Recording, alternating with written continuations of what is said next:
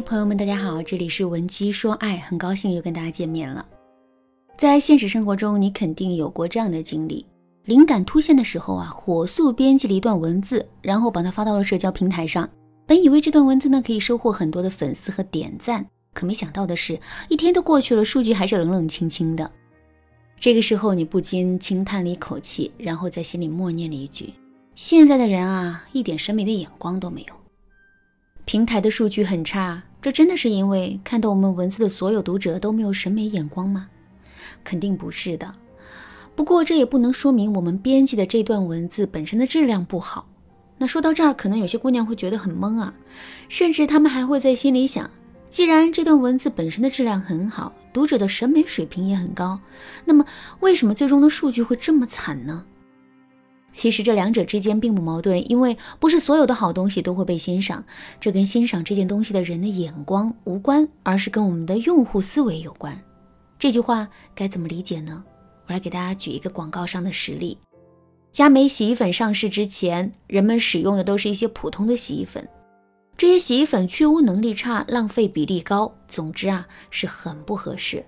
后来生产商推出一种佳美洗衣粉。这种洗衣粉虽然价格贵一些，但它们的去污能力却增强了两倍，使用效率也大大提升了。所以整体算下来，这种佳美洗衣粉要比普通的洗衣粉经济实惠得多。可是实际投入到市场上之后，人们却发现这种洗衣粉的销量竟然非常的惨淡。为什么会这样呢？后来，广告营销方面的专家做了一次市场调研，最终发现，人们之所以不愿意买佳美洗衣粉，是因为他们在感性上觉得这款洗衣粉的样子跟普通的洗衣粉差不多，都是白色的小颗粒，所以他们觉得花更多的钱买佳美洗衣粉不值得。那得出这个结论之后，生产厂商啊就把佳美洗衣粉里的一部分的白色颗粒染成了红色。虽然这种颜色的改变对洗衣粉的效力没有任何影响，可是利用这样一个方法，佳美洗衣粉却成功的打开了市场。因为人们会觉得普通洗衣粉都是白色的，佳美洗衣粉却是红色的，那效果肯定不一般。说到这儿，大家肯定都知道了什么是用户思维了吧？其实啊，用户思维和生产思维只差一点，一个具有生产思维的人。会把所有的注意力都放到事物的本身上。可是，一个具有用户思维的人，不仅会去保证产品的质量，还会想办法帮助用户或者消费者去更好的接受我们的产品。如果你想进一步知道自己的思维中产品思维和用户思维的比重的话，你可以添加微信文姬零零九，文姬的全拼零零九，来预约一次免费的咨询名额。好，再回到上面的例子。一篇文章的质量明明很好，为什么最终收获的赞却很少呢？其实啊，站在读者的角度想一想，我们就会明白，这篇文章确实很好，但我未必非要喜欢它呀。我不喜欢就不点赞，这完全合情合理。为什么我要给大家讲用户思维呢？其实这是因为在现实生活中，有很多的姑娘都无法做到跟自己的男朋友或者老公和谐沟通。究其原因，就是因为这些姑娘啊没有用户思维。举个例子来说，男人在外面喝酒应酬很晚都没有回家，你很担心他，于是呢就想给他打个电话询问一下情况。现在电话接通了，你会怎么跟男人对话呢？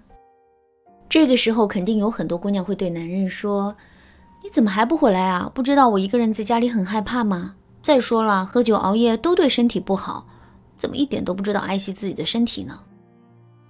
听到这段话之后，男人会有一种怎样的感受呢？没错，他会觉得很生气、很压抑，觉得我们这是在无理取闹，一点都不知道体谅他。至于我们关心他的本意，男人根本就体会不到。为什么会产生这样的结果呢？很简单，因为我们没有用户思维。其实，我们对男人的关心、爱意，以及对男人的诉求和期待，就是我们要贩卖给男人的产品。这些产品的质量确实很好，字字都饱含着真心实意。可是光有质量还不行，我们还要想办法去让男人认可我们的产品。怎么才能实现这个目标呢？第一点，一定不要结论先行。现在我们来思考这样一个问题：你走在街上，有一个人一上来就骂了你一句，骂完了这句话之后，他后面说的都是夸你的话。那请问后面的那些话你能听得进去吗？肯定听不进去，对吧？你会牢牢的记住第一句话。同样的道理，在跟男人沟通的时候，我们一定不要结论先行，尤其是在表达一些负面的结论的时候，我们就更是要慎重，否则男人就很容易会忽视我们后面讲的话，进而跟我们产生对抗的情绪。为什么我们跟在外面应酬的男人打电话关心他？可他却丝毫不领情呢。其实这就是因为我们把“你怎么还不回来？你不知道我一个人在家里害怕吗？”这样充满指责意味的负面结论放在了最前面。当男人听到这些结论的时候，他就很容易会想：既然你这么想，我也没办法，反正我说什么都没有用，那就破罐子破摔吧。你看，基于这样的想法，两个人就很容易会对抗起来。正确的表述啊，应该是这样的。我们一定要现象事实先行，结论后置，这样一来，男人才更容易能够发现自己的问题。